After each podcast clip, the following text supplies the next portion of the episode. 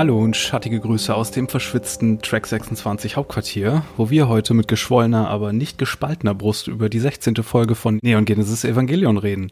Ich bin Mario und ebenfalls im Apparat ist Podcasterin Number One, Christiane. Hi. Hallo Mario. Ja, wir wissen gar nicht, wie wir hier durch die Folge kommen in einer Stunde, die wir sonst machen, weil es hier ist so viel drin. Ja. Wir haben uns beide so viele Notizen gemacht, wie wir schon festgestellt haben. Ich habe einiges an so Extramaterial und Interviewschnipseln zu dieser Folge noch rausgesucht. Wir werden in dieser Folge auch einen der Spoiler enthüllen, die wir letztes, vorletztes Mal im Spoilerteil hatten. Denn hier wird doch etwas sehr eindeutig telegrafiert. Und ansonsten wieder eine super Folge, würde ich sagen. Ja, definitiv würde ich auch sagen. Sieht auch klasse aus, gibt auch so ein bisschen die Richtung vor für die, für die Zukunft äh, von Evangelion und für die zweite Hälfte. Und da wir genug haben, würde ich sagen, ohne weiteren Opening Fact gleich äh, los, oder? Let's go. So, die Folge heißt Splitting of the Breast im internationalen Titel und Shi ni itaru yamai soshite auf Japanisch. Das heißt nicht zwischen Leben und Tod, wie der deutsche Episodentitel suggerieren möchte, sondern tödliche Krankheit und dann außerdem. Dieses Soshite am Ende, das ist für diese Extrapartikel Sachen bei Kimi no Nawa, diesem berühmten Anime-Film, die sich dann immer schwer übersetzen lassen. Okay. Das Drehbuch stammt von Hideaki Anno, wie immer, und Hiroshi Yamaguchi. Der hat Folge 22 und 23 auch später mitgeschrieben. Und Regie führte Kazuya Tsurumaki, den kennen wir ja von Folge 1 und 8 schon. Und der hat in den späteren Folgen auch viel gemacht und äh, ja, war auch an End of Evangelion beteiligt. Über den habe ich ganz am Ende auch noch was, weil der hatte hier einiges über diese Folge zu sagen. Achso, und die Folge lief natürlich am äh, 17. Januar 1996 auf TV Tokyo zum ersten Mal. So, das erste, was wir sehen, ist gleich so ein Tropfen Wasser, so ein Motiv, was wir auch öfter sehen. Hm. Shinji hat mal wieder Küchendienst. Wir haben hier erstmal eine richtig nette Alltags-Guten Morgen-Szene wieder, wie wir sie vor ein paar Folgen schon mal hatten. Misato wundert sich über die Frühstückssuppe, die er gemacht hat, die etwas anders schmeckt, weil er einen anderen, äh, ja, wie sagt man hier, einen Fond? Genau, er hat einen anderen mhm. Fond benutzt. Bonito Stock, äh, sagen sie in den Untertiteln. Das ist sowas wie Dashi, also dieser, diese Fischgrundlage, mit der so diese ganzen japanischen Suppen gemacht werden. Mhm. Und es war ein Mitbringsel von Rizko, die irgendwo war, ein Omiyage. Asuka ist ziemlich auf 180, weil, nicht nur weil das Wasser zu heiß ist, sondern ja, weil sie auch immer noch äh, cranky ist wegen der Sache mit Kaji und Misato. Hm. Und sie lässt das ganz schön aus an Shinji. Sie attackiert ihn hier total wegen seiner Ja-Ja-Ja-Sagerhaftigkeit und Misato verteidigt ihn, was Asuka dann doppelt aufregt, weil sie langsam auch durch ihren ganzen Happy-Go-Lucky-Bullshit durchguckt. Ja, genau, aber Asuka kann ja Shinji auch immer besser lesen. Die fragt sich ja, ob er dieses ganze Entschuldigen immer automatisch macht, damit er keinen Ärger kriegt, oder ob er sich wirklich schuldig fühlt und sich entschuldigen will. Also sie hinterfragt so ein bisschen die Authentizität seiner Gefühle und äh, merkt natürlich, dass da viel, viel Vorgeben ist und viel Unehrlichkeit. Ja, und vor allen Dingen viel Konflikt, dass das so aus Konflikt aus dem Weg gehen. Dass er mm. konfliktscheu ist und einfach keinen Ärger will. Ja. Aber man kann sein Leben nicht nur mit netten Sachen verbringen, wie wir später hören. Übrigens finde ich, dass äh, hier, hier sehen alle so unheimlich süß aus in dieser Folge. Ist dir das aufgefallen? Vom Charakterdesign her? Ja. Asuka, ja. In, wie sie hier mit dem Handtuch aus der Dusche kommt und später Shinji mhm. im, im Entry-Plug sind mit die niedlichsten Bilder von den Kids, würde ich sagen. Ja, das stimmt, ja.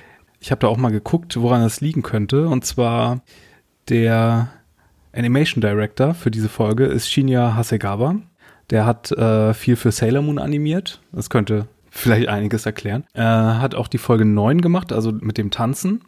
Mm, okay. Und zuletzt mit an einer Serie namens A Certain Magical Index gearbeitet. Die ist gerade relativ bekannt. Äh, Key Animation hat Shinsaku Kozuma gemacht, der nur für diese Folge zuständig war. Vielleicht hat der da ein bisschen was mit reingepackt. Tagsüber im Hauptquartier wird dann ein Type B Harmonics Test durchgeführt. Wissen wir natürlich alle, was das heißt. Total. Mhm. Wahrscheinlich nehme ich an, einfach bezieht sich das auf die Type B Ausrüstung. Mhm, das war die, die Unterwasserausrüstung, oder? Nee, Type B ist die normale Ausrüstung. Land Only ist A, B ist Normal Equipment, C-Type Equipment ist Fight Use Only. Ach, okay. Das kommt nur in irgendeinem Rollenspiel vor. Und Type D ist das mit Heat and Pressure aus unserer Lieblingsfolge Magma Diver.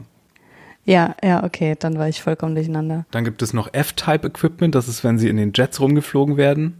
Und die anderen sind alle aus den anderen Evangelion-Filmen. Das wusste ich natürlich alles auswendig. Mm.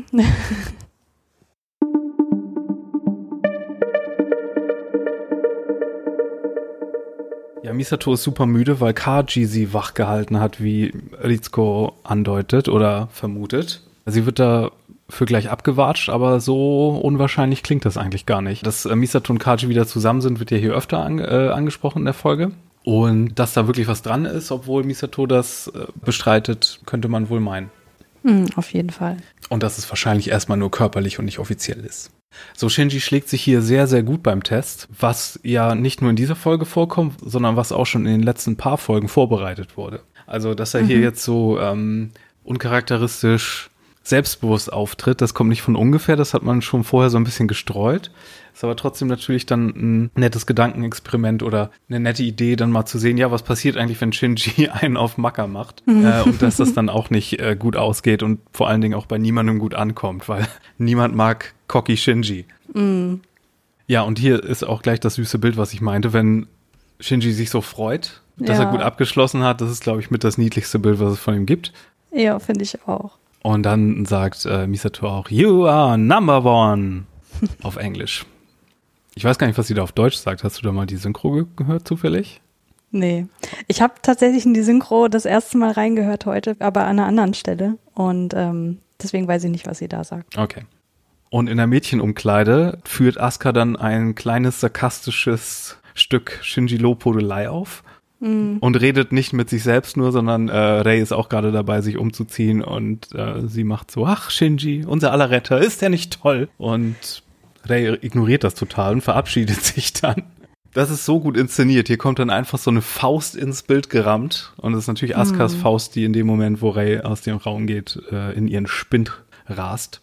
Und darüber müssen wir reden weil äh, Askas Reaktion ist ja hier schon relativ extrem. Also sie äh, hat ja hier wirklich nicht mehr nur so eine passiv-aggressive Ader, sondern sie lässt auch ihre Aggressivität wirklich raus, weil das, was sie erlebt hat bis hierher in der Folge und auch in der Folge davor, diese Zurückweisung von Kaji und so weiter, das sind alles so viele narzisstische Kränkungen, die sie da über sich ergehen lassen muss.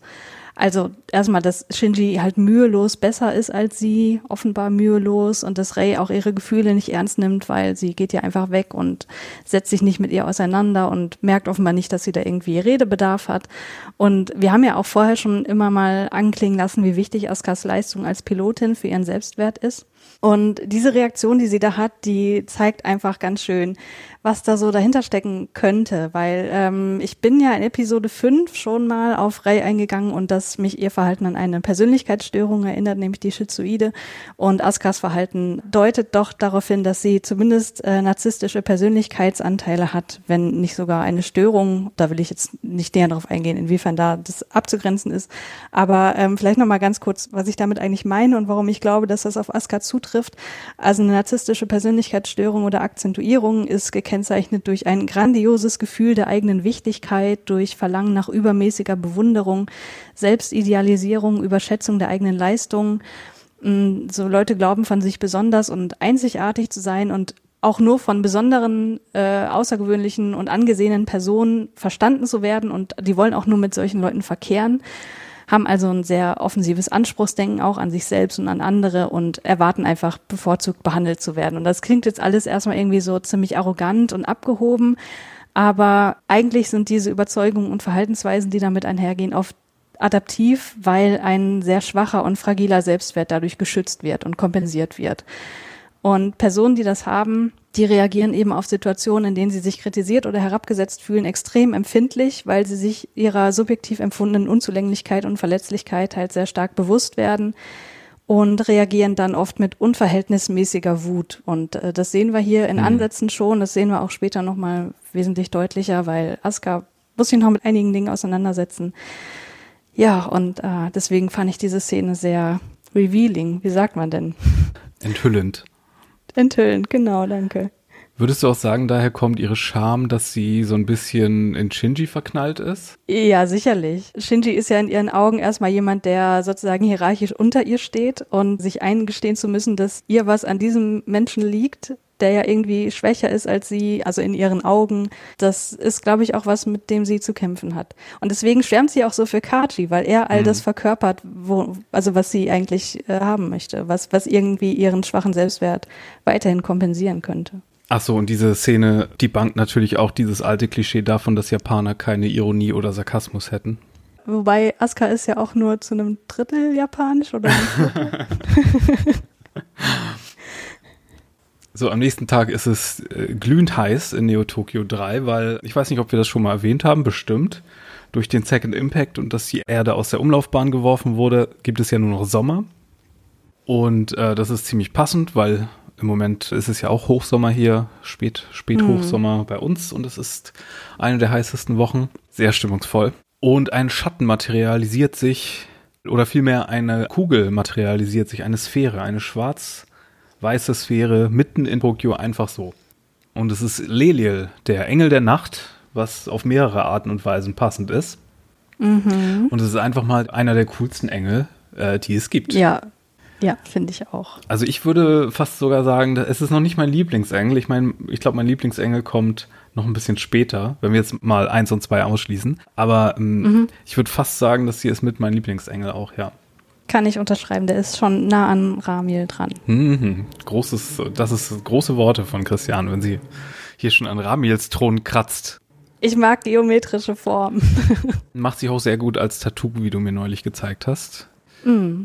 Misato kommt hier zu spät. Da auch bitte mal, ich habe doch letztes Mal so darauf gepocht, dass wir das zu spät kommen von Kaji im Hinterkopf behalten. Das ja. zu spät kommen von Misato hier hatte ich total vergessen. Das ist natürlich äh, zum einen noch ein Hinweis darauf, dass sie wieder sich mit Kaji die Nacht um die Ohren geschlagen hat, hm. weil er sie ja auch zu Trinkgelage mitnimmt, wie wir mitbekommen haben, weil es ja diesen Anruf gegeben hat, oder? Das war schon, ne? Das war in der ersten ja, genau. Szene. Ja.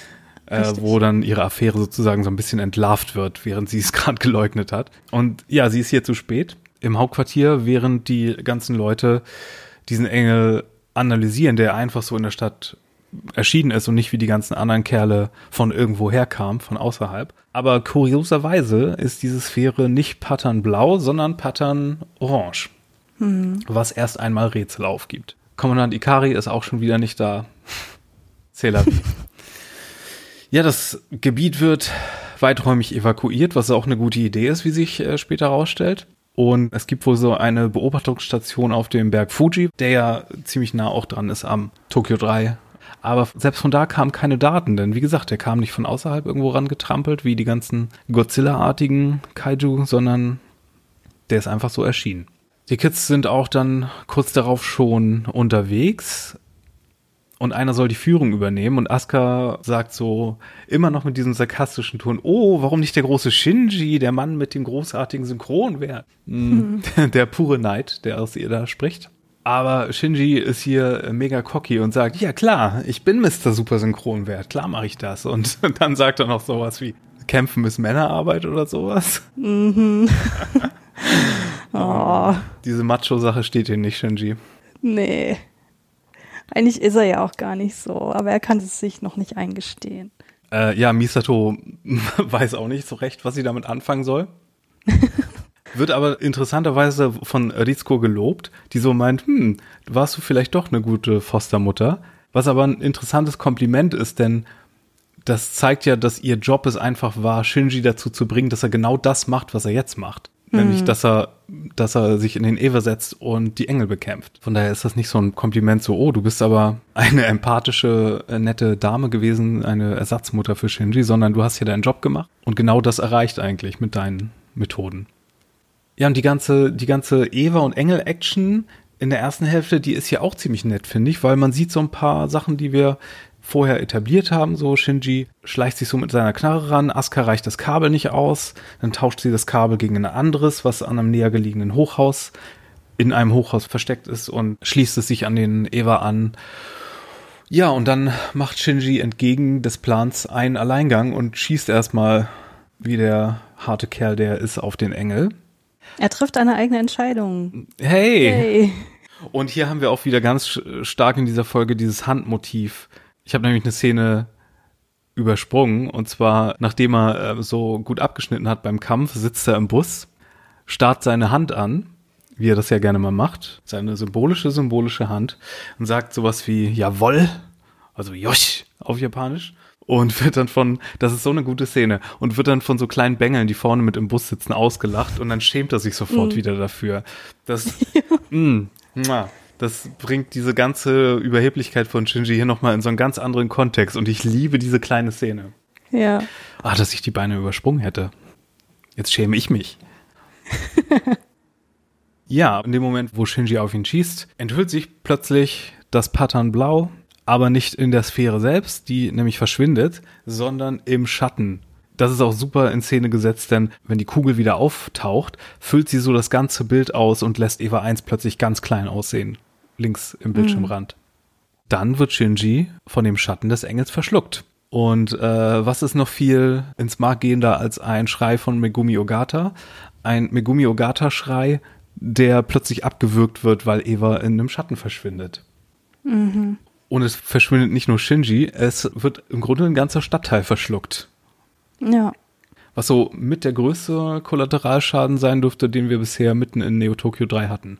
Wenn man bedenkt, dass das Ding 680 Meter im Durchmesser ist, ja, das ist schon einiges. Mhm. Äh, Asuka rettet sich ziemlich cool mit ihrer Axt, die sie hat. Sie hackt so die Axt in eins der sinkenden Hochhäuser und zieht sich dann hoch und es sieht sehr unheroisch aus, aber gets the job done.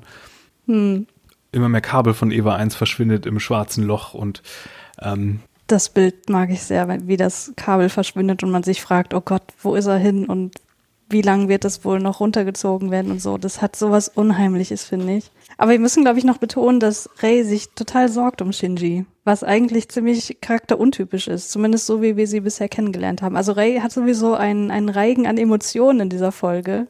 Das ist bemerkenswert. Das stimmt. Was auch viel mit Askas Reaktion auf Shinji zu tun hat, glaube ich. Mhm. Wir werden dann darüber informiert, dass das Kabel rausgefischt wurde, ohne dass Eva noch dranhängt und dass Shinji mit dem Lebenserhaltungssystem in Eva 1 16 Stunden überleben kann, wenn er sich nicht zu viel verausgabt. Die Szene wird aber gleich unterwandert mit einem harten Cut zu einer Kirche mit einem Kreuz drauf und Gong. Ja. Das ist so, na danke. Stimmt. Ja, und dann rückt auch schon wieder das Militär an. Ich meine, was erstens super albern ist, was sollen die schon machen? Mhm. Aber zweitens wird es auch gleich adressiert, indem gesagt wird, ja, das ist hier nur zur Schau. Mhm. Nach außen hin und äh, Richtung Nerv hin. Und dann haben wir so eine Besprechungsszene da wieder auf diesem, ja, taktischen Gelände da von Nerv, wo sehr viel mit Schattenspiel gemacht wird. Also das ist alles so in großen Scheinwerfern und die Charaktere haben so riesige Schatten auf den, auf den Gesichtern und wenn Asuka hier dabei ist, Shinji zu verspotten, sieht man auch nur so ihre glühenden blauen Augen aus diesem Schatten rausgucken und das ist sehr cool gemacht.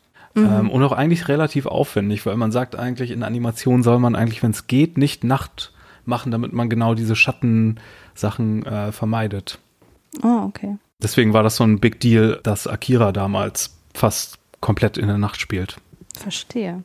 Ja, diese Unterhaltung zwischen Asuka und Rei, die ist auch ziemlich interessant. Sie ist ja immer noch dabei, sich über Shinji zu beklagen, wie du gesagt hast, dass er so überheblich geworden sei, dass ihm das alles recht geschehe und man merkt einfach so, die ist immer noch so gekränkt mhm. und ist aber total unfähig, ihre Sorgen um ihn irgendwie Raum zu geben. Und Ray schreitet ja dann sogar ein, wo man denkt so, okay, krass, wenn, wenn Ray irgendwie Position einnimmt für jemand anderen, dann muss die Kacke wirklich am Dampfen sein. Mhm. Und sie fragt äh, Aska dann, ob sie den Eva denn nur steuert, um Anerkennung von anderen zu bekommen. Und dann ist Aska wirklich mal sehr ehrlich und sie sagt dann, nee, nee, ich mache das vor allem, um stolz auf mich selbst sein zu können. Ich finde diesen Dialog echt gut, diese zwei Zeilen. So ja. steuerst du Eva, um gelobt zu werden. Nein, ich will mich selber loben. Und das ist zum einen sehr ehrlich, aber zum anderen so, sie verspottet Shinji zwar, um ihre Gefühle zu überspielen, aber sie ist ja auch wirklich gekränkt also authentisch. Ja. Also sie macht es ja, ja, auch ja. aus diesem Bully-artigen Motiv, sich selber größer zu machen, indem man andere runterputzt. Genau. Und ich denke jedes Mal, wenn diese Szene kommt, obwohl ich es besser weiß, dass Ray ihr gleich eine klatscht. Ja, ja, richtig. Weil es gibt ja Präzedenzfall dafür und, ähm, und es ist hier fast genauso inszeniert, wenn sie dann ins mm. Bild kommt. Misato gibt sich selber so ein bisschen die Schuld daran, dass Shinji in dieser Lage ist und hält sich so ein bisschen daran fest, dass sie, ja, dass sie später mit Shinji schimpfen wird, wenn er auf jeden Fall wieder sicher bei uns ist. Dann erfahren wir auch, wie es in Eva 1 aussieht im Moment. Shinji ist im absoluten Nirgendwo. Hm.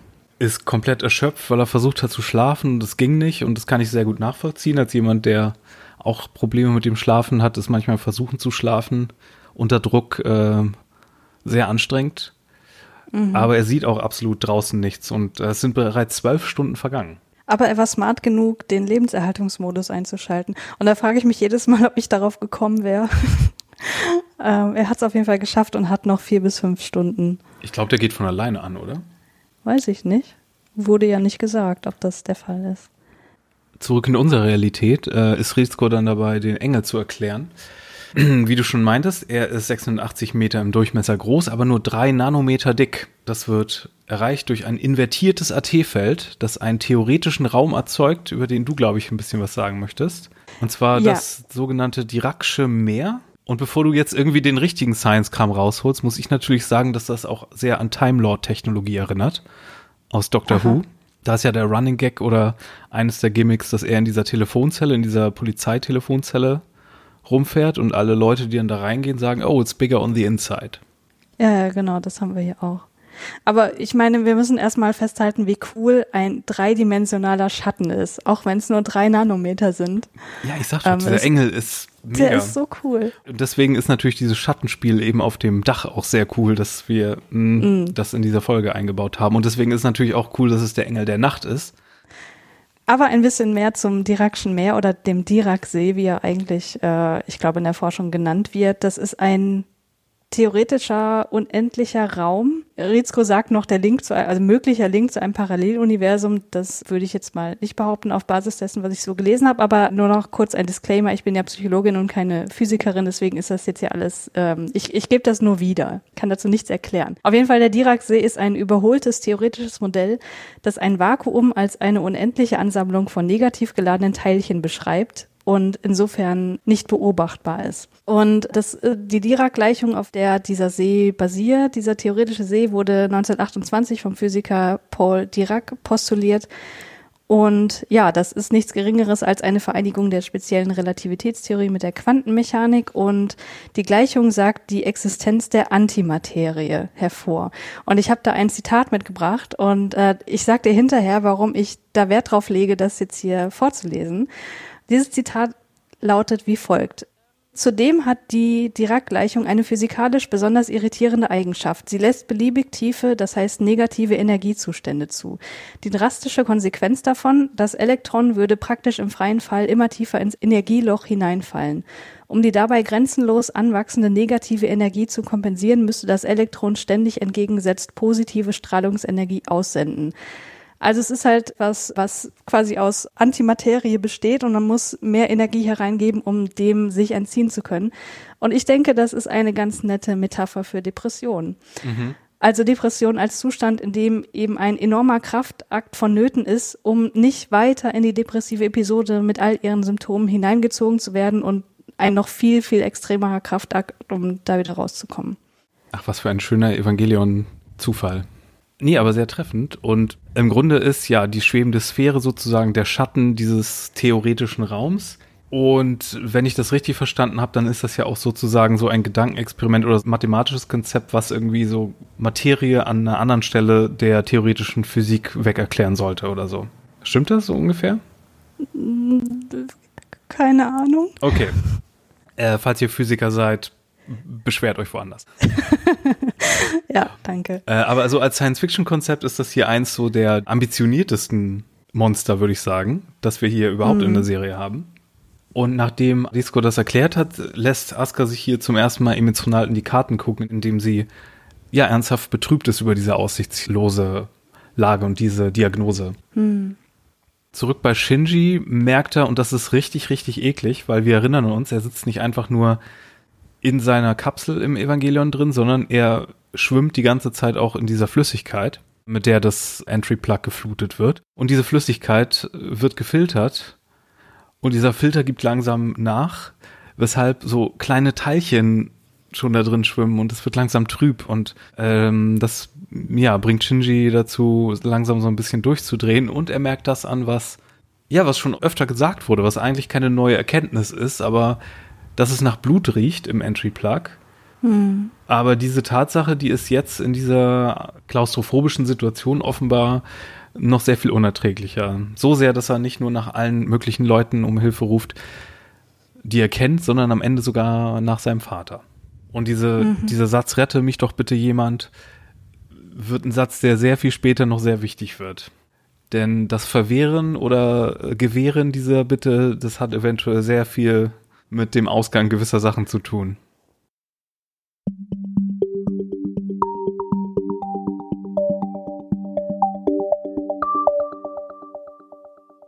Ja, Rizko will vor allen Dingen Evangelion Einheit 1 um jeden Preis bergen.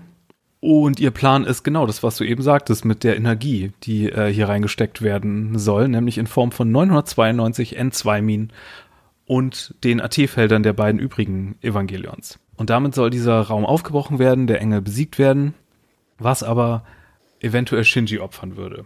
Hm. Rei kam nicht dazu, ihre Backpfeife zu geben, aber dafür hier Misato umso mehr. Sie gibt mm. Rizko nicht nur eine Backpfeife, sie gibt ihr eine Backpfeife mit einem ganzen Helikopter dran. Weil das soll diese Szene ja mehr oder weniger sagen. Also sie gibt diese Backpfeife, wo sie noch auf diesem Dach sind, dann kommt so ein Lichtschub durch das ganze Bild mit diesem Geräusch und dann sehen wir, dass direkt hinter ihnen dieser Helikopter gerade drüber fliegt und das soll es ja zeigen. Also sie hat mit der Kraft eines ganzen Helikopters ihre Kollegin und Freundin hier abgewatscht, dafür, dass sie diese, diesen Plan zu postulieren wagte. Und Misato wird dann ziemlich hart daran erinnert, dass es ja ihre Schuld sei, äh, diese Situation. Mhm. Wobei ich nicht ganz sicher bin, was genau ihre Schuld ist und warum sie sich selber so sehr die Schuld gibt. Ist es, dass sie Shinji so gut zugeredet hat? Ist es, weil es ihr Plan war und dass sie Shinji zum Anführer gemacht hat? Oder was meinst du? Gute Frage. Also erstmal finde ich es total gemein, dass Ritsuko Misato hier die Schuld dafür gibt, weil sie sie ja vorher noch dafür gelobt hat, dass Shinji jetzt so ein bisschen selbstbewusster ist und jetzt ist halt die Konsequenz dessen dann auch wieder ihre Schuld. Ja, das ist irgendwie logisch, aber vorhin war es ja noch was Gutes. Ich bin mir da echt ein bisschen unsicher. Und äh, hier fängt dann an, Misato auch die neuen Informationen, die sie bekommen hat, in der letzten Folge zu verarbeiten hm. und fängt zu zweifeln an. Denn Rizko übernimmt hier das Kommando und Misato fängt an, Fragen zu stellen. Warum seid ihr so fixiert auf Eva 1? Was sind die Evas eigentlich? Was sind die Evas, genau. Und Rizko verweist dann wieder auf, das steht alles im Bericht. Hm. Was ja an Episode 1 erinnert, wo sie Shinji eigentlich sagt, nein, das steht nicht in diesem Bericht. Aber natürlich, äh, der Hintergrund ist, dass Rizko natürlich selber total das schlechte Gewissen hat, weil sie eigentlich weiß, dass sie hier in total unlautere Machenschaften verwickelt ist. Ja, und dann kommen wir zum Herzstück dieser Folge, möchte ich fast sagen. Würde ich auch sagen und zu einer Vorschau von sehr vielen Herzstücken von sehr vielen Folgen, die jetzt demnächst kommen. Nämlich Shinji ist in seinem Plug an der Schwelle zum Tod und ähm, fängt an, so einen kleinen Trip zu haben, auf den wir auf sehr audiovisuelle Art und Weise mitgenommen werden.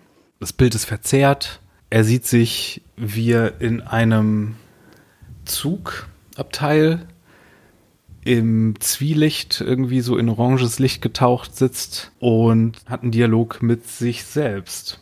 Hat er das?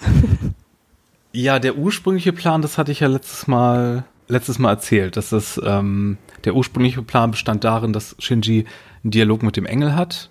Hm. Ähm, aber das sehen wir ja später in der Ray-zentrischen Folge. Also diese Idee nochmal aufkommen. Aber hier haben sie das dann umgedreht, dass Shinji sozusagen mit sich selbst eine introspektive, einen introspektiven Dialog hat. Das ist zumindest das, was wir sehen, ne? Aber äh, das ist eigentlich bestätigt, dass das ein Dialog mit dem Engel sein soll. Also ein Dialog mit Leliel. Nee, da bin ich nicht an Bord. Aber der Katsuya Tsurumaki hat das bestätigt in einem Interview, dass Oh, es ich habe aber auch ein Interview, wo er was anderes sagt. Ach, guck an. Oder haben wir das Interview falsch verstanden? Äh, Weiß oder ich nicht. unterschiedlich verstanden? Ich kenne nur die, den englischen Auszug daraus wo er sagt, dass das, ähm, dass sie genau das, also was du gerade gesagt hast, sie haben halt versucht, das oder überlegt, das irgendwie anders darzustellen, dass es wirklich klar ist, er redet mit dem Engel, aber sie haben sich dann eher dafür entschieden, das eben so darzustellen, dass er mit einer früheren Version von sich spricht, aber eigentlich ist es der Engel. Also ich habe hier auch das Transkript, was sagt, while Part B depicts Shinji's mental and emotional struggles inside his inner universe after being trapped inside the angel. Genau, das ist dann der zweite Teil. Aber dieser erste Teil ist ja wirklich dieser Dialog. Und im zweiten Teil ist es ja kein Dialog mehr. Also das verstehe ich jetzt unter Part B. Also ich glaube, das kann man so und so auslegen. Und natürlich hat die ganze Engelsituation wahrscheinlich auch das Ganze beflügelt und so, aber ich würde eher Nein sagen an dieser Stelle. Gut, ich sage ja und ich äh, gebe dir noch ein Stück Evidenz. Der kleine Shinji trägt ein gestreiftes T-Shirt, was die Optik von Leliel widerspiegelt. Aber das gestreifte T-Shirt hat er ja auch wirklich an in den Flashback, in dieser einen Flashback-Fotografie. Oder dieses eine Flashback-Bild, was wir immer sehen von ihm weinend. Ich kann dich nicht überzeugen. Ich bin auf jeden Fall überzeugt, dass das der Engel ist, mit dem er sich hier unterhält. Und so werde ich das jetzt auch vortragen, Mario. Damit musst du jetzt leben. Man kann auf jeden Fall diese beiden Personen sehr gut unterscheiden. Oder was heißt sehr gut? Man kann sie auf jeden Fall unterscheiden, weil der Engel hat hier eine tiefere Stimme als Shinji und auch anhand der eingeblendeten Linien. Also die eine ist ja horizontal, die andere vertikal. Und dadurch weiß man ganz gut, wer wann spricht, finde ich. Ja, und dann beginnt eben dieser Dialog und ich habe mir den wirklich Wort für Wort aufgeschrieben, weil ich dachte so, oh mein Gott, das ist alles so unglaublich wichtig, ich darf nichts verpassen. Im ersten Teil geht's dann erstmal darum, dass wir doch alle in anderen Leuten Repräsentation unserer selbst auch wiederfinden. Also jeder hat ein Selbst in sich selbst, aber auch noch andere Ichs und das sind eben die Ichs, die andere sehen ähm, wenn sie einen selbst beobachten. Genau, im Herzen der anderen. Hier kommt wieder dieses Kokoro-Konzept äh, raus. Und ich mag auch, wie das vorgetragen ist, weil er ja diese repetitiven Vortrag hat mit den ganzen Leuten, die er kennt. Und dann im Herzen von mhm. so und so, im Herzen von so und so, im Herzen von so und so, aber alles echte Shinji Ikaris. Und dass er Angst hat vor den Shinjis in den Herzen der anderen. Ja, und das finde ich so wichtig, so zentral, aber da komme ich jetzt im Verlauf nochmal näher drauf. Shinji sagt dann auf jeden Fall, er hat Angst, nicht gemocht zu werden und dann bekommt er erwidert, du hast vor allem Angst, verletzt zu werden. Und dann geht es ein bisschen darum, wer denn eigentlich die Schuld daran trägt, dass Shinji so Angst davor hat, verletzt zu werden. Und der Engel sagt dann, ja, das ist die Schuld des Vaters. Und Shinji sagt, nee, nee, das ist meine Schuld, weil er an den Gefühlen die er für seinen Vater hegt, so ein bisschen zu zweifeln begonnen hat. Er dachte ja immer, er hasst ihn, aber nachdem er ja das Lob bekommen hat, an dem er sich ja so aufgehängt hat, wie wir letzte Folge erzählt haben, ist er sich nicht mehr so sicher. Und dann wird er gefragt, naja, willst du denn dein Leben lang von diesem einen glücklichen Moment zehren? Und dann sagt Shinji, wenn er es ehrlich meinte, reicht das ein Leben lang. Und ich denke mir so, oh Shinji, ja, und äh, dann wird ihm gesagt, dass das Selbstbetrug wäre. Er kann das aber nicht so richtig an sich ranlassen. Er sagt, naja, nur so kann man doch überleben. Ja, und wenn man nur die eine Sache macht, die man gut kann und alles andere ausschließt, was ist denn so schlimm daran? Und hier spricht er im Grunde das aus, was ich die ganze Zeit schon gesagt habe, dass es hier auch um Hideaki Anno und sein Anime machen und Zeichnen von Fantasiewelten geht und dass es hier auch um die Anime-Fans geht, die sich in diesen Welten dann vergraben. Ja. Ich habe hier sogar noch ein Stück von dem Tsurumaki-Interview, was du meintest das ich sogar kurz übersetzt habe, damit äh, ich nicht wieder das Englische vorlesen muss. Ja, da spricht er auch genau über diese diese Folge, die dann kommt und dass es auch interessant wäre, wenn ein Mensch, äh, wenn ein Engel dann Interesse an den Menschen hätte, was ja auch wieder für deine Theorie spricht. Das, was ich letztes Mal von Anno vorgelesen habe, würde ich eher sagen, spricht dagegen. Und auch der Fakt, dass sie ja erst in einer späteren Folge sagen, dass ein Engel erstmals Interesse an der Psyche von Menschen entwickelt. Aber ich, ich finde, das kann man so und so sehen. Es gefällt mir eigentlich immer besser, äh, jetzt die Theorie, auch wenn ich drüber nachdenke. Auch, dass er ja mit diesen Linien dargestellt ist, dann immer der Dialog von dem Engel. Und in der nächsten Folge kommt auch noch eine Szene von Misato, wo sie genau das auch annimmt, dass da ein Engel versucht hat, Kontakt aufzunehmen. Hm. Auf jeden Fall, hier sagt er dann noch über, über diesen Satz. Äh, der Interviewer sagt hier, äh, ja, wieso, ähm, warum können wir unser, unser Leben nicht nur mit Sachen verbringen, die wir mögen? Und dass das eine ziemlich krasse Dialogzeile wäre. Und daraufhin sagt der äh, Tsurumaki, der Regisseur der Folge, die meisten Leute achten nicht besonders auf die Dialoge, wenn sie TV-Animes gucken. Man hört die Wörter, aber sie kommen nicht bei uns an. Das geht mir auch so. Hideaki Anno versteht das und fing an, Expressionen einzubauen, die die Message auf direktere Weise an die Zuschauer vermitteln. Deshalb wurden Versuche, die Message durch die Story zu vermitteln, weniger und die introspektiven und emotionalen Elemente mehr. Als wir an Episode 16 gearbeitet haben, arbeitete Anno an Folge 14, die den gedichtartigen Monolog von Rei Ayanami hat. etwa zu der Zeit sahen wir die Richtung, in die Evangelion gehen würde, dass es eine introspektive Geschichte werden wird. In dem Sinne kann man Teil A und B von Folge 16 als Grenzlinie zwischen der vorderen und hinteren Hälfte von Evangelion bezeichnen. Wie gesagt, das kann man auch mit Folge 14 machen, die ja noch viel klarer abgetrennt ist mit dem Recap mhm. und der, der zweiten Hälfte. Aber ja. Also ich glaube, ich würde sagen, dass ab Folge 14 klarer wird, welche Themen angesprochen werden, also dass es immer mehr um Introspektion geht. Mhm. Aber Folge 16 ist der Punkt, wo die Kinder mit immer mehr Traumata konfrontiert werden und wo es psychisch immer mehr bergab geht. Das stimmt.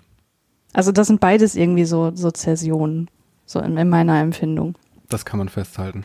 Und wo wir gerade über die Linien gesprochen haben, die ja auf dem Bildschirm erscheinen, was neben dem On-Screen-Text, der ja sehr charakteristisch für Evangelion ist, hier ein ganz krasses Stilmittel ist. Und wenn man möchte, kann man das als den redenden Engel sehen, dass das so seine Audioline ist, mehr oder weniger, die ja auch spielerische Sachen macht, die äh, ja so schräg wird, wenn über den Vater geredet wird, zum Beispiel. Mhm da hat Anno äh, was drüber gesagt. Da hat er wieder mit dem June-Magazin 1996 geredet, wo auch das Interview vom letzten Mal war. Ich glaube, das ist aber ein anderes Interview. Da sagt er, dass sie hier zum ersten Mal keine Animation Cells benutzt haben. Also diese konventionelle Animationsmethode mit diesen durchsichtigen Blättern, wo dann drauf gezeichnet wird und dann gibt es einen Key Animator und diese ganzen Leute in den Studios, die dann die Zwischensequenzen animieren und so. Und hier wurde halt für diese Linien zum ersten Mal was anderes als Cells benutzt und das wurde von so Anime-Nerds stark kritisiert. Das hieß so, das wäre unfertig, das wäre Schummeln, das wäre nur um Geld zu sparen. Und Evangelion war ja eine ziemlich tighte Production und ein vergraulter Mitarbeiter von Studio Gainax sagt sogar, dass ab dieser Folge 75 Prozent oder dass von dieser Folge 75 Prozent der Animation in Korea gemacht wurde. Aber er sagt hier, also Hideaki Anno, über die Nicht-Cell-Animation, Sobald man das Vorurteil hat, dass man nichts anderes als Cells benutzen kann, um Charaktere zu repräsentieren, ist man ein Fetischist. Das erste Mal, dass wir das gezeigt haben, waren die Linien in Episode 16. Ein Cartoon ist aus einfachen Zeichen zusammengesetzt und von daher sowieso eine fingierte Welt, nicht wahr? Nichts als eine optische Täuschung. Niemand stellt sich vor, es wäre eine Dokumentation. Und diese Kritik, die wurde natürlich viel lauter noch in den, nachdem die beiden letzten Folgen gezeigt wurden. Das kann ich mir vorstellen. Denn selbst wenn ihr Evangelion noch nicht durch habt, habt ihr bestimmt davon gehört, dass die letzten beiden Folgen so ein bisschen special und aus dem Rahmen fallend und kontrovers sind. Okay, zurück zum Dialog. Ich war noch nicht ganz fertig. Ich habe mich ein bisschen verloren in diesem durchaus sehr schönen Dialog. Der Engel, ich bleibe jetzt mal dabei, dass es der Engel ist oder ja, der kleine ja. Shinji, der will noch so ein bisschen mit ihm gemeinsam herausarbeiten, dass er doch in diesem Selbstbetrug verharrt bleibt und fragt dann so aus dem Nichts, warum kannst du eigentlich nicht schwimmen? Mhm. Und Shinji sagt dann, äh, Menschen sind nicht fürs Wasser gemacht. ja, genau. Ich dachte auch so, das ist doch Selbstbetrug und genau das sagt der Engel dann auch, das ist Selbstbetrug, du meidest Unangenehmes, machst dich für alles blind und taub, was er eben genau Shinjis äh, Krux hier ist, was auch wieder so ein bisschen das Hedgehogs Dilemma spiegelt, ne, wo es ja auch darum geht, wollen wir unangenehme Dinge meiden also inwiefern wollen wir uns auf zwischenmenschliche Beziehungen einlassen, wenn wir doch wissen, dass das auch zu Unglück führen kann und eben zu unangenehmen Gefühlen? Ja, dann wird ihm hier nochmal bewusst gemacht, dass er doch auch schon wieder wegläuft und dann kommt total schöner Satz, der eben genau das spiegelt, was du gerade schon gesagt hast. Du kannst nicht die schönen Momente des Lebens wie Gänseblümchen verflechten, mich erst recht nicht. Ähm, und dann sagt er halt, ja gut, ich habe was, was sich gut anfühlt und das kann ich doch eigentlich immer wieder machen. Was ist denn falsch daran? Mhm. Und da würde ich gerne noch mal ein bisschen inhaltlich tiefer tiefer drauf eingehen, weil das, was er hier als angenehm empfindet und äh, ausdrückt, ist ja das Lob von seinem Vater. Mhm. Ich könnte Shinji sofort sagen, was daran falsch ist, aber da kommt er ja auch ganz am Ende wirklich selber drauf. Und deswegen ist das hier eigentlich schon total gut gemacht, dass das hier schon aufgemacht wird, weil das sozusagen dann so schön die Brücke schlägt zu den letzten beiden Folgen. Weil falsch ist daran, dass er seine Glückseligkeit von anderen abhängig macht, also von seinem Vater hier in diesem Fall. Das Problem an der Sache ist, da geht's wieder um diese Repräsentation in anderen, die Shinji Ikaris in den anderen zu denen hat Shinji ja überhaupt keinen Zugang. Also er macht seinen Selbstwert nicht nur von Gendo als Person abhängig, sondern von der wahrgenommenen Repräsentation seiner selbst in Gendo Ikari. Und das ist halt extrem fremdbestimmt und extrem fragil und deswegen keine gute Art der Selbstwerterhaltung. Deswegen muss er halt davon wegkommen, seinen Selbstwert von der Meinung anderer Leute über ihn abhängig zu machen. Er muss sozusagen auch davon wegkommen, seinen Selbstwert von den Shinji Ikaris in den anderen Leuten abhängig zu machen und seinen Selbstwert in sich selber finden, also in dem Shinji Ikari der in ihm selber ist. Ja, das ist, ja, glaube ich, wenn man erwachsen ist, auch eine etwas offensichtlichere Sache, so als Teenager noch was anderes. Ja. Und die Sache mit dem Wasser, die ist natürlich doppelt und dreifach witzig, wenn man sich vor Augen holt, was Shinji hier gerade macht. Er sitzt in einem Hightech-Suit in einer Flüssigkeit, die er atmen kann, in einem Sci-Fi-Monster. Ich meine, dafür sind Menschen gemacht. Okay, alles klar. Ja, das ist halt so ein schönes Beispiel für so eine Rationalisierung. Ne? Also mhm. der versucht halt irgendeine rationale Erklärung dafür äh, zu finden, um nicht mit sich selber sich auseinandersetzen zu müssen, warum er denn eigentlich nicht schwimmen möchte. Mhm, genau. Ja, das ist so schön. Ja, ich bin überrascht, dass das Cello hier überhaupt nicht zum Thema wurde, aber das kommt ja später noch zurück. Hm. Dieser Trip wird auch nur unterbrochen kurz von einem kurzen Check im Hauptquartier, wo wir einfach nur darüber informiert werden, dass nur noch zwölf Minuten Zeit sind, bis, wofür waren die zwölf Minuten, bis das, bis die Minen abgeworfen werden oder so? Oder bis der Plugsuit am Ende ist?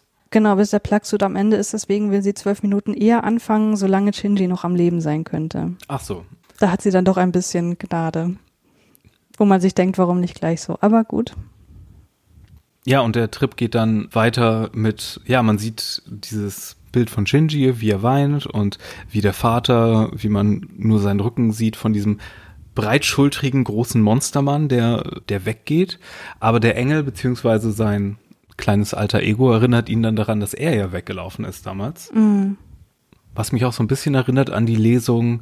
Es gibt ja so ein bisschen so eine Diskrepanz dazwischen angeblich, wie Leute den Film Die letzten Glühwürmchen in Japan lesen und wie sie ihn hier lesen. Oder im mhm. Westen generell. Und ähm, die Lektion in Japan so habe ich das mal gelesen, ist laut des Filmemachers eher, dass der Junge nicht hätte weglaufen sollen von seiner Familie. Dann wäre das alles nicht passiert.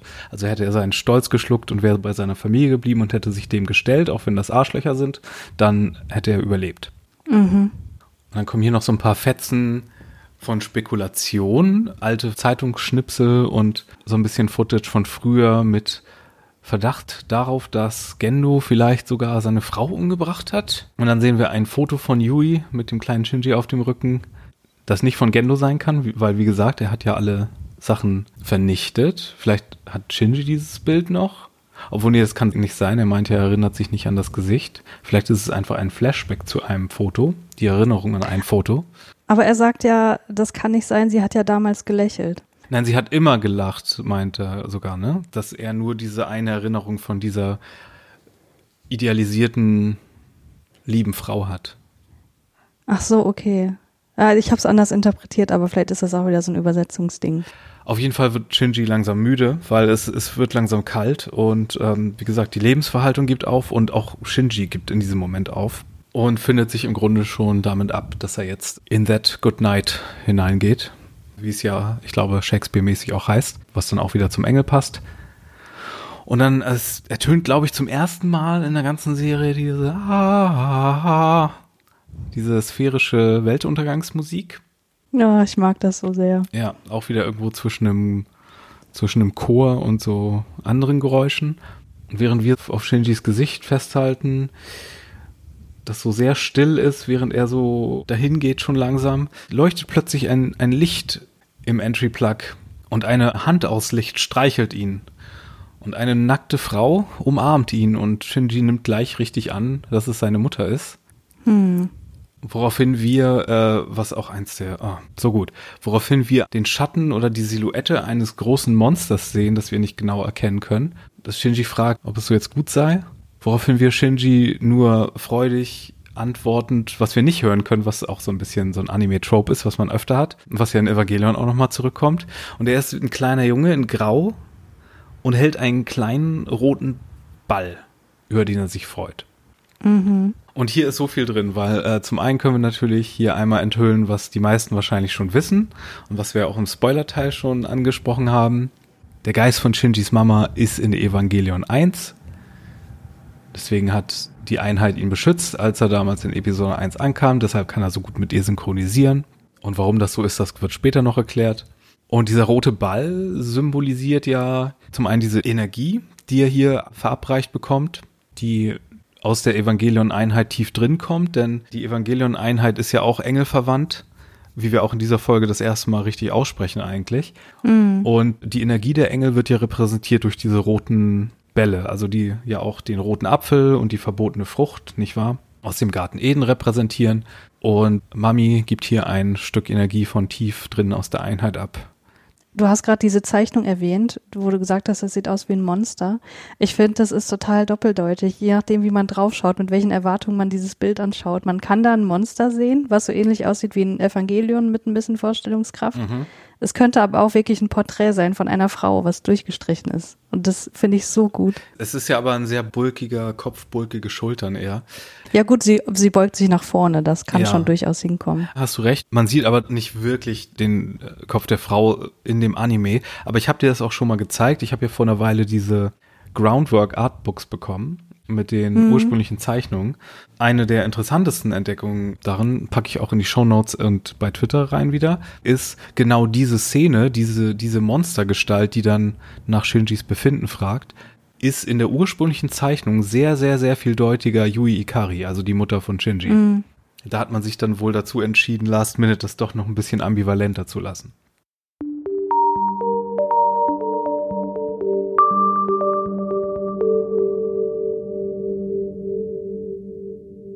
Ja, und während draußen in Neo Tokyo 3 die Armee bereitsteht, um den Schlag auszuüben, ertönt sehr dramatische Musik und der Ball reißt auf, es strömt Blut hinaus und Evangelion Einheit 1 und bei Proxy Shinji wird quasi aus dem Schatten des Engels geboren, aus dieser Sphäre. Und es ist eine der schrecklichsten und gruseligsten und epischsten und coolsten Szenen in ganz Evangelion.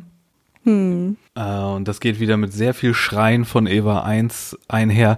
Und das sieht sehr biblisch aus, wie so sich Ströme von Blut durch ganz Tokio ziehen und da dieses blutige Monstrum steht. Das ist wieder einer dieser Momente wie im Berserker-Modus. Asuka fragt sich dann, ich sitze in sowas? Askas Gesichtsausdruck ist auch so gut. Ja. Ray reagiert fast gar nicht, für dieses wieder nur Dienstag. Ja. ja. Und hier sagt Ritsuko dann, was haben wir bloß für ein Monster kopiert? Hm. Aber Misato denkt sich, und hier wird das wie gesagt zum ersten Mal richtig ausgesprochen, die Evas sind nicht nur einfache Kopien von Adam. Hm. Was zum einen auch, äh, ja, vielleicht auf gewisse Aspekte, die ich eben meinte, an, anspielt, aber vielleicht auch noch auf andere. Und wie gesagt, Eva 1 ist auch noch ein bisschen anders. Deswegen immer diese Sonderstellung. Und hier stellt sich die gute Frage, die wir schon vor ein paar Folgen gestellt haben. Was habt ihr eigentlich mit den Evas vor, wenn die Engel besiegt sind? Denn laut der Schriftrollen vom Toten Meer wissen die Leute eigentlich schon, wie viele sie zu erwarten haben. Ja, Misato stellt dir halt genau die richtigen Fragen. Aber ich finde es gerade lustig, dass wir diese, diese äh, Revealing Moments hier einfach mit einem mm, abtun, obwohl das ja eigentlich voll die Riesensachen sind. Also, dass die Evangelions zum Teil Kopien des ersten Engels Adam sind, wo man sich jetzt fragt, vielleicht hä, von diesem Embryo-Dings, was Gendo da bekommen hat, das kam doch jetzt erst an in Tokio 3. Wie könnte das Kopien sein? Ach nee, das ist ja vielleicht auch der Riese unten im Keller. Also es wird ein bisschen was, was klar, aber halt auch doch noch nicht so richtig. Ich finde, hier kommt raus, dass die Serie davon ausging, dass die meisten Nerds sich das schon gedacht haben. Das wird hier nicht als großer ja. Reveal verpackt, sondern das wird so nebenbei genau. verpackt, weil die Serie viel von dir erwartet hat als Mitdenker, so. Was ich zu schätzen weiß. Ja, ich auch. Ja, und hier haben wir dann noch so eine tolle Szene, wie Shinji gerettet wird aus dem Plug, was natürlich sehr an die Folge 5 und 6 erinnert, in der Gendo Rei und dann Shinji Rei aus dem Plug gerettet hat. Sie erscheint dann erstmal unscharf am Eingang des Plugs, was wieder an diesen Schatten von der Mutter erinnert, von eben. Hm. Also Shinji noch so ein bisschen, das ist aus seiner Perspektive und er, er kann auch nicht so richtig gut gucken und Misato total aufgelöst und in Tränen und dieser Moment wird dann aber unterwandert von einem der besten Jokes. Wenn Asuka dann sagt, wolltest du nicht schimpfen? Das ist so typisch. Aber Shinji sagt vorher noch was Wichtiges, finde ich. Er sagt nämlich, ich wollte dich nur noch ein letztes Mal sehen. Und ich stolpere jedes Mal über diesen Satz, weil ich denke mir, also dass du jetzt irgendwie wieder zu dir gekommen bist, weil du Misato sehen wolltest, das, das passt doch irgendwie jetzt gar nicht zu das dem, sagt was. er auch gar nicht. Ich beziehe mich auf die Untertitel. Wenn er was anderes sagt, dann musst du mir das sagen. In den englischen Untertiteln haben sie es auch richtig übersetzt, glaube ich. Da hieß es, ich wollte alle nochmal wiedersehen.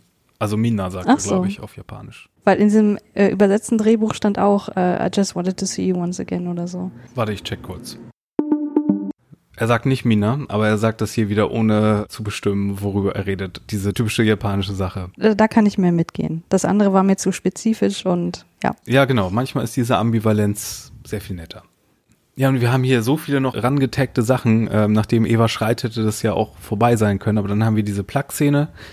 Ähm, dann haben wir noch eine kleine Szene mit Rizko und Gendo, wie sie da stehen, was sehr cool ist, wie Eva hier gewaschen wird. Mhm.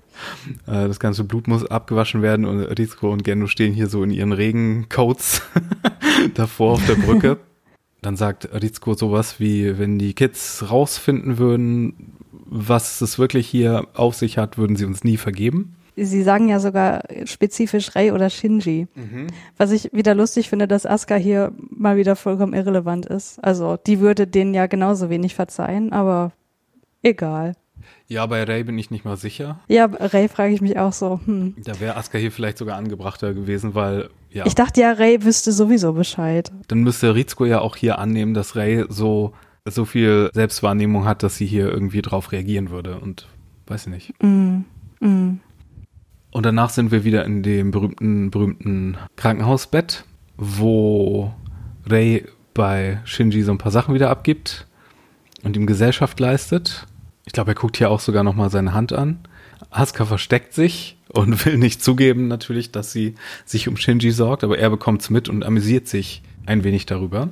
Ray sagt dann hier Yokata, also ich freue mich, dass es dir besser geht oder sowas. Oder über irgendwas sagt sie Yokata, also da bin ich froh drum.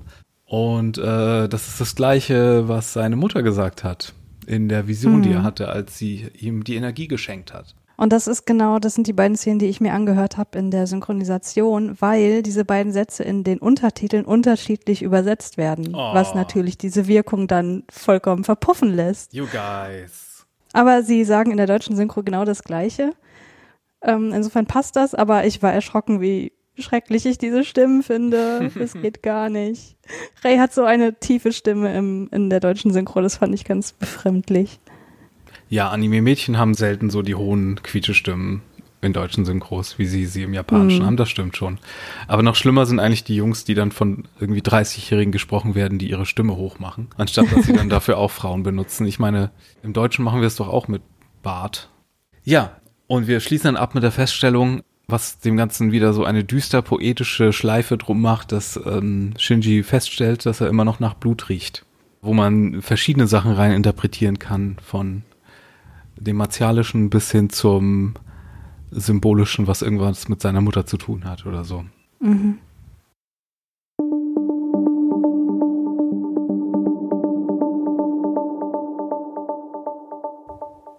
Ja, hast du noch abschließende Gedanken zu der Folge? Also, jetzt wo du das so erwähnt hast, dass das ja vielleicht doch nicht der Engel ist, muss ich natürlich die ganze Zeit darüber nachdenken. Aber das Ding ist ja, ob er das jetzt ist oder nicht, ist ja letztlich auch vollkommen egal, weil das Ergebnis der Introspektion und was besprochen wurde, ändert sich ja nicht. Ich dachte aber trotzdem, dass das cool wäre, so hier schon die erste psychische Kontaktaufnahme mit einem Engel zu haben, weil das ja auch später nochmal vorkommt.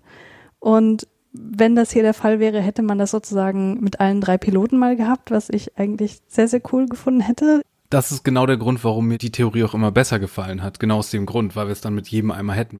Und wenn man da jetzt noch weiter drüber nachdenkt, dann finde ich, wird so dieses ganze Konzept, was man bisher von einem Engel hatte, auch nochmal so auf den Kopf gestellt, weil man geht ja bisher irgendwie davon aus, naja, die wollen irgendwie die Welt zerstören oder die wollen irgendwas in Central Dogma, irgendwas ist da, mhm. ähm, wo die hinwollen und so weiter. Aber hier beschäftigt sich sozusagen der Engel mit Shinjis innerer Psyche und man denkt so, was zur Hölle wollen die eigentlich? Was ist denn das Ziel davon? Und das finde ich einfach total cool. Ja, insgesamt ein totaler Hattrick an Folgen, würde ich sagen, so mit der 14, 15, 16 hier ist hier, ist hier mm. ganz schön ein Statement gemacht worden. Äh, ich hätte auch noch was Kleines und zwar wieder aus einem wissenschaftlichen Text beziehungsweise aus einem peer-reviewten, aus einer Publikation namens Quarterly Review of Film and Video Publications. Und das ist mhm. von einem gewissen Dennis Redmond, der glaube ich auch Japanologe ist.